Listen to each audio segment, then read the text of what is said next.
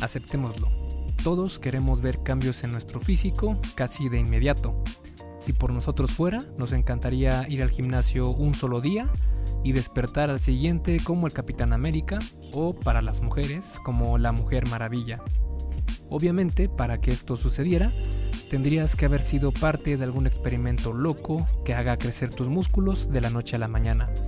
A falta de esto, buscamos opciones como gastar nuestro dinero en suplementos que no sirven para nada, entrenar a lo loco para quedar molido todo el día siguiente, o ya en casos extremos utilizar pastillas u otras cosas raras para bajar de peso o ganar masa muscular. Cuando nos damos cuenta que nada de lo anterior vale la pena o no es saludable, comenzamos a estudiar más sobre este tema.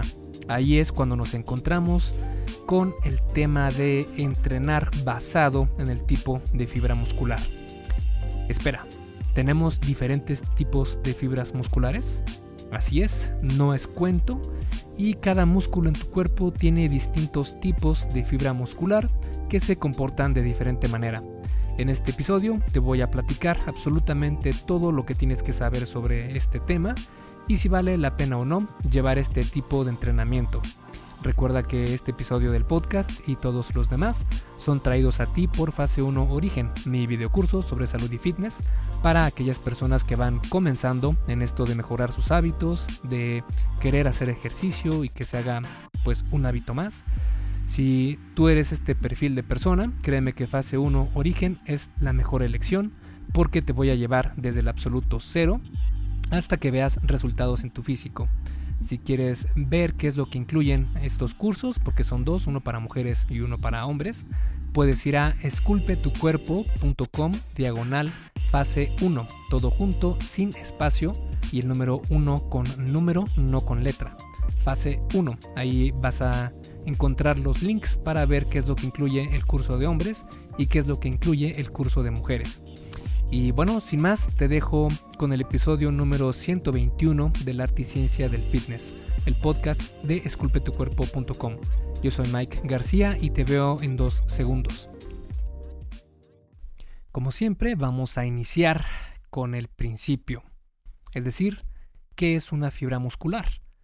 Una fibra muscular es lo mismo que una célula muscular o también es llamada miocito y se ven en el microscopio como unas, eh, válgase la redundancia, como fibras, como hilos eh, eh, largos y se ven con ciertas estriaciones de un color rosa o púrpura y además con muchos puntos a lo largo de esta fibra o de este hilo.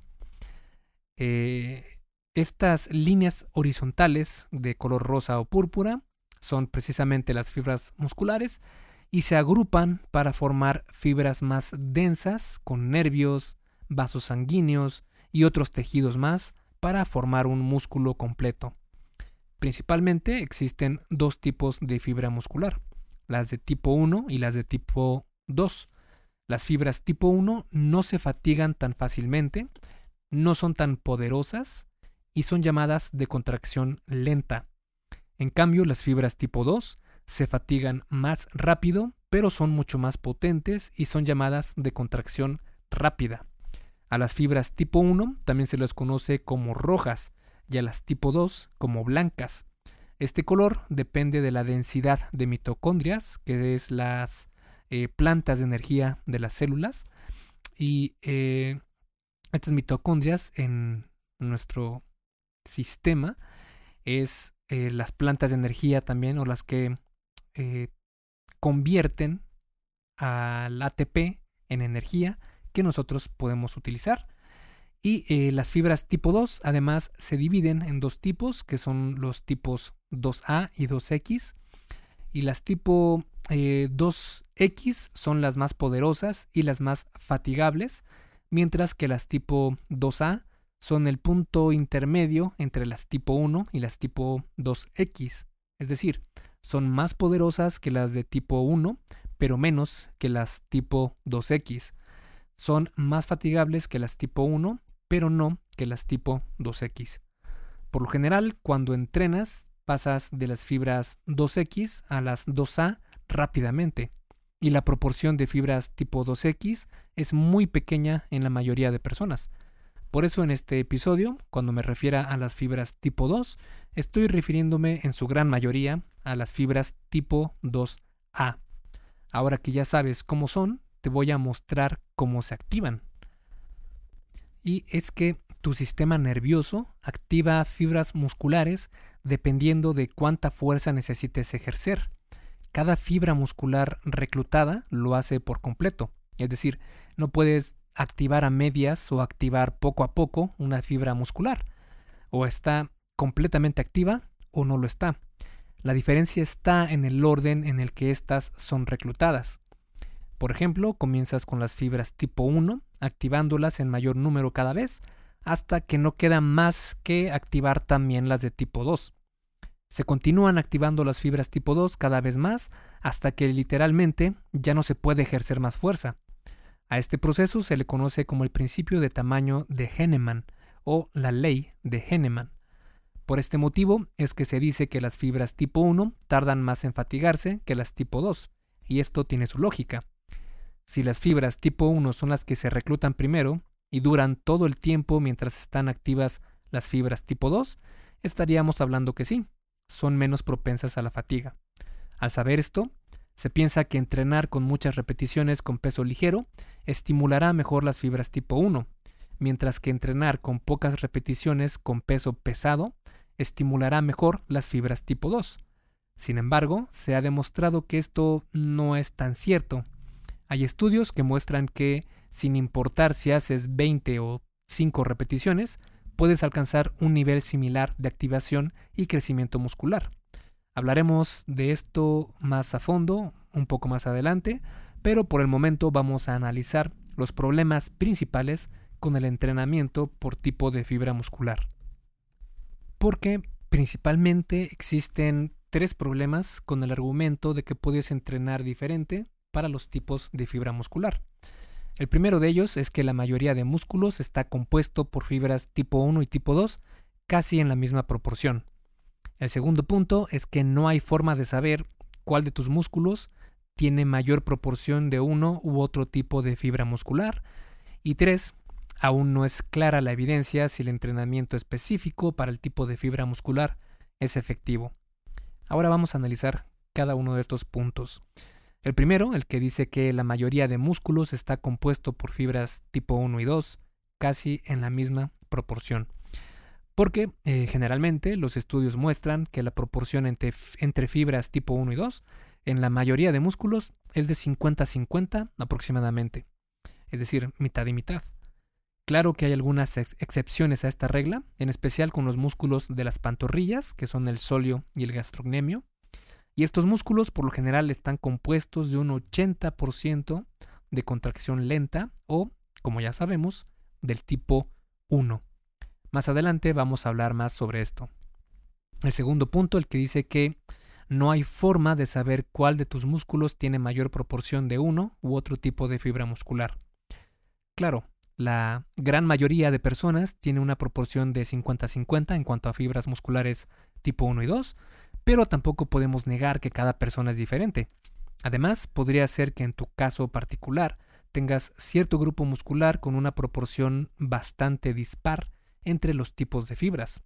Lamentablemente no hay manera fácil de saber esto, a menos claro que quieras que te quiten un pedazo de músculo para analizarlo en el laboratorio.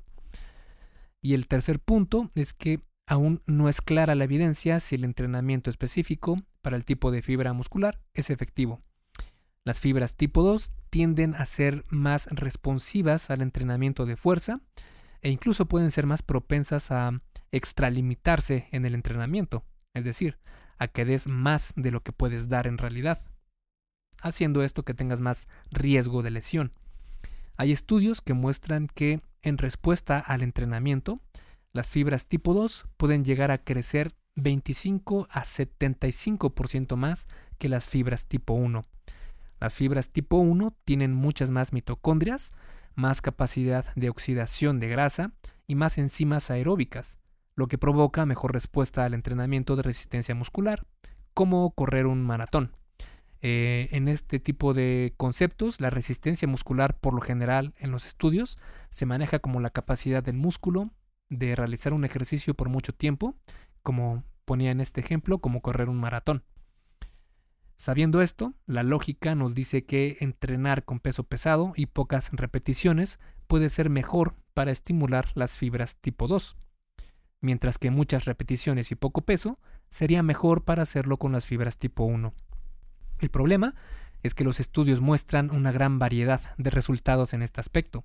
Por ejemplo, en una investigación se encontró que el entrenamiento con peso pesado causó más crecimiento de fibras tipo 2 y el entrenamiento con cargas ligeras aumentaron más el tamaño de las fibras tipo 1. Hasta aquí, todo bien. Pero en otro estudio se encontró que el entrenamiento con peso pesado o ligero causó prácticamente el mismo crecimiento de fibras tipo 1. Y en otro estudio más, llegaron a la conclusión que el entrenamiento con peso ligero, llevado al fallo muscular, no causó nada de crecimiento en las fibras tipo 1. De igual forma, se ha encontrado que las fibras musculares tipo 2 pueden crecer con entrenamiento de cargas ligeras. Incluso hay estudios que no muestran ninguna relación entre la fatiga y el tipo de fibra muscular. Como puedes darte cuenta, hay evidencia muy contradictoria sobre este tema, lo que nos lleva a pensar que tal vez la genética tenga algo que ver. Y es que, como mencionábamos antes, la mayoría de personas tiene proporciones de fibras musculares bastante parecidas dependiendo del grupo muscular. Por ejemplo, los grupos musculares como los pectorales, los dorsales, los bíceps y los tríceps tienden a ser más del tipo 2, de contracción rápida, mientras que otros grupos musculares como los glúteos, los isquiotibiales o femorales, los cuádriceps y las pantorrillas tienden a ser más del tipo 1, que son las de contracción lenta. Por eso no es de extrañar que los atletas de resistencia muscular, como los corredores de maratón o ciclistas de distancia, tengan un 60 a un 80% de fibras musculares tipo 1, con el restante de 40 a 20% de fibras tipo 2. Por el contrario, la mayoría de atletas de potencia, como sprints o saltos de longitud, levantamiento de pesas, etc., tienden a tener mayor proporción de fibras tipo 2 comparados con una persona normal, entre comillas.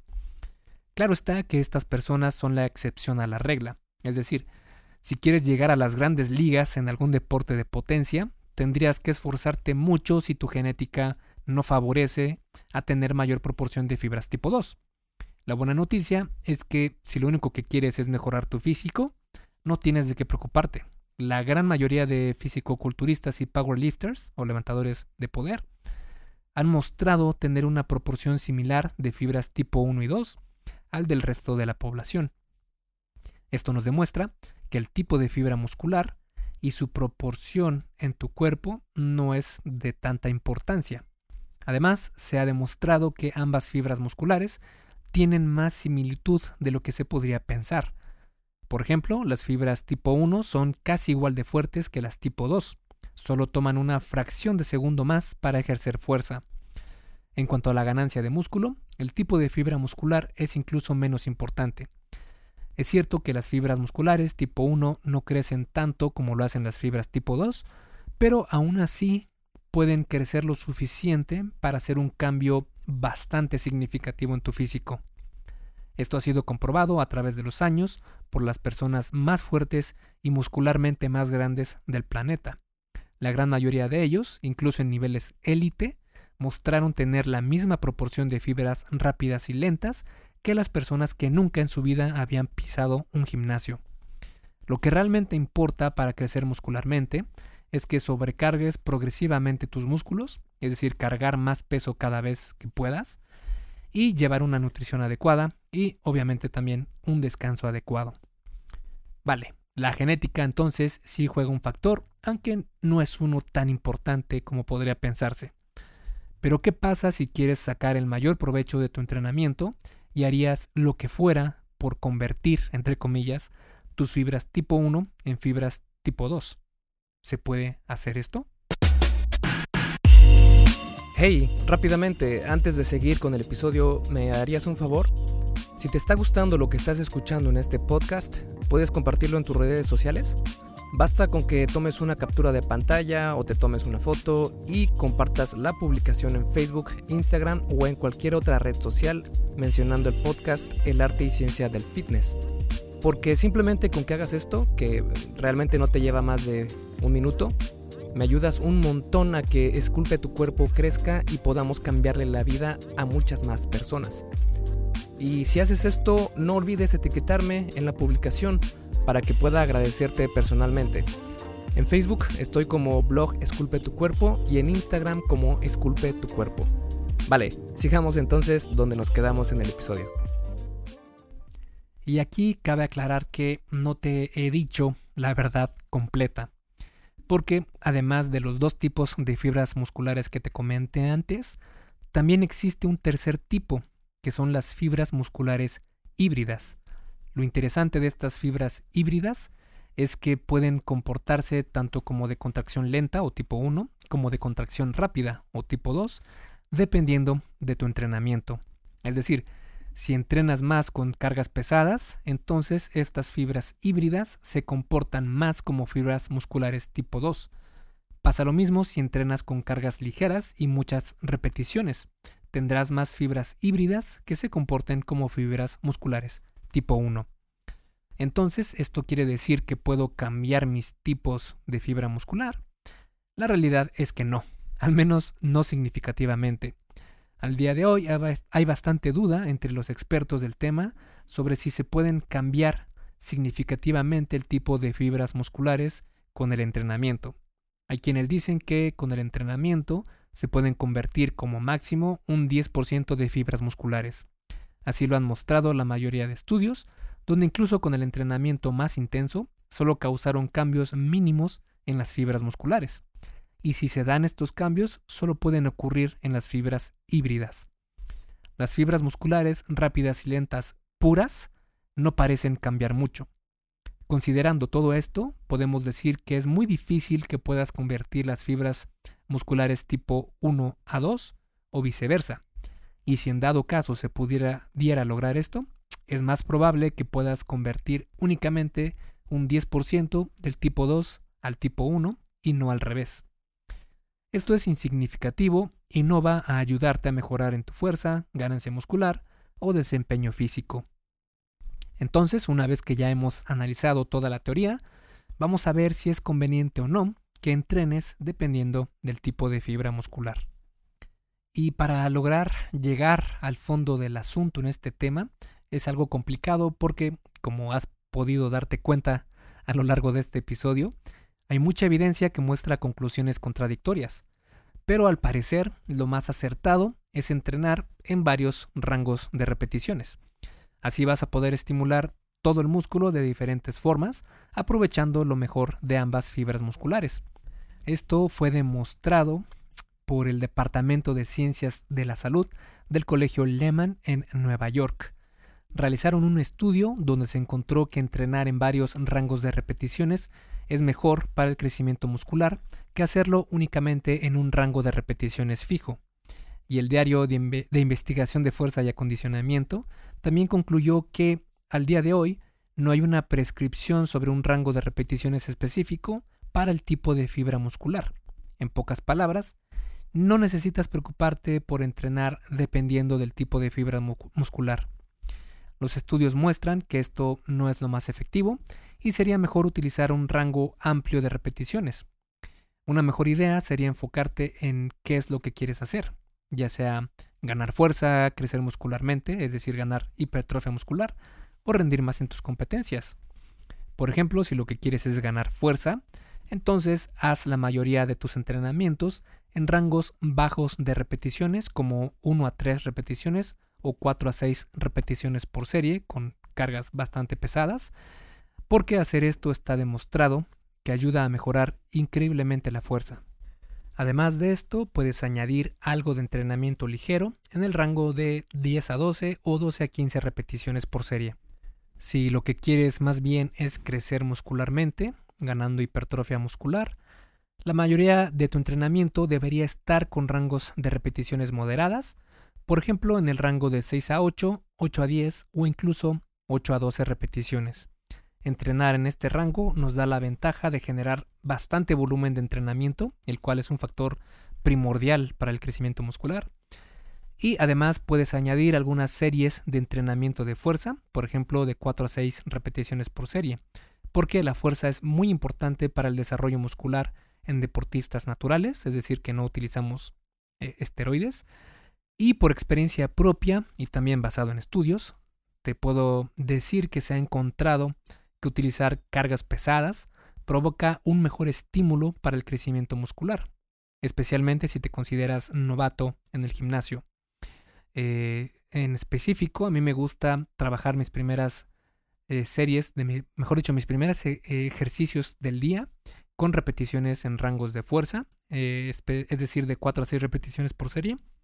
Y después la gran mayoría de mis series siguientes de los demás ejercicios las hago en el rango de 6 a 8 o de 6 a 10 repeticiones por serie para ganar más eh, volumen de entrenamiento. Además de que la gran mayoría de estudios ha encontrado que el rango de 6 a 12 repeticiones es los que provocan más hipertrofia muscular pero siempre tiene que ir en balance de la fuerza muscular, porque es como un balance en donde si no tienes la fuerza necesaria para seguir, seguir progresando en tus levantamientos, te vas a estancar. Por eso es que siempre es recomendable entrenar tanto la fuerza como la hipertrofia. Y además también sería buena idea incorporar algo de entrenamiento con cargas ligeras para mejorar tu resistencia física. En cambio, si lo que buscas es rendir más en tus competencias, entonces haz la gran mayoría de tus entrenamientos con cargas ligeras y muchas repeticiones. Y aquí sería una gran idea añadir entrenamiento para ganar fuerza, que, como hemos visto, es sumamente importante para cualquier objetivo que tengas. Y claro, eh, si quieres rendir más en tus competencias, esto vendría siendo secundario porque lo ideal para rendir más en tus competencias sería practicar eh, el deporte para el que vas a competir. Es decir, si vas a correr, pues practica correr y eh, complementa con el entrenamiento de pesas. Y para concluir este episodio y a manera de resumen, podemos decir que cada músculo de tu cuerpo está compuesto por fibras musculares. Estas se dividen en tipo 1 y tipo 2. Las tipo 1 son consideradas de contracción lenta y son menos propensas a crecer, mientras que las de tipo 2 son consideradas de contracción rápida y son más propensas al crecimiento. Con algunas excepciones, la mayoría de tus músculos está compuesto en proporción 50-50 de fibras musculares tipo 1 y 2, y no hay mucho que puedas hacer para convertir un tipo de fibra al otro. Tener más fibras tipo 2 puede ser benéfico para ti si quieres llegar a ser de la categoría élite en algún deporte de potencia. Si quieres ser un atleta de resistencia muscular para ganar maratones o correr eh, miles de kilómetros en bicicleta, tener más fibras tipo 1 podría hacerte las cosas más fáciles. Pero si lo que quieres es únicamente mejorar tu salud y físico, no te va a causar ningún problema si tienes más de uno u otro tipo de fibra muscular. Ambas fibras musculares crecen significativamente cuando levantas pesas, sin importar el rango de repeticiones ni la carga que utilices. Aunque en la práctica es mucho mejor utilizar un eh, rango variado de cargas y repeticiones para aprovechar lo mejor de los dos mundos, pero poniendo más énfasis en las cargas pesadas. Una estrategia, por ejemplo, sería entrenar fuerza e hipertrofia por ejemplo en hombres en rangos de 4 a 6, 6 a 8, 8 a 10 o incluso 8 a 12 repeticiones por serie, y en mujeres de 6 a 8, 8 a 10 u 8 a 12 repeticiones por serie e incluso de 12 a 15 repeticiones por serie. Esculpe tu vida, comienza con tu cuerpo. Y hasta aquí el episodio del podcast de hoy. ¿Te gustó? Si es así, déjame una calificación y tu opinión en Apple Podcast. Es muy sencillo y no te lleva mucho tiempo. Con esto me ayudas a que el podcast suba en el posicionamiento de Apple y así podamos llegar a más personas. Si tienes alguna duda o sugerencia, puedes mandarme un email a contacto arroba. Veo absolutamente todo lo que me llega al mail y respondo personalmente a todos. Puedo tardarme un poco por la cantidad de mensajes que recibo al día, pero ten por seguro que sí te responderé. Gracias por escuchar el podcast de la arte y ciencia del fitness y espero haberte ayudado a aclarar algunas de tus dudas. Y antes de irnos, si te gustó el episodio, entonces probablemente también te guste el checklist que hice para saber si estás haciendo lo correcto para ver resultados en el gym. Si no estás viendo los resultados que quieres, se puede deber a varios factores. Este checklist funciona como una guía para que veas dónde puedes mejorar y poder seguir progresando. Es completamente gratis y puedes bajarlo en esculpetucuerpo.com diagonal lista. Me despido y nos vemos en el siguiente podcast.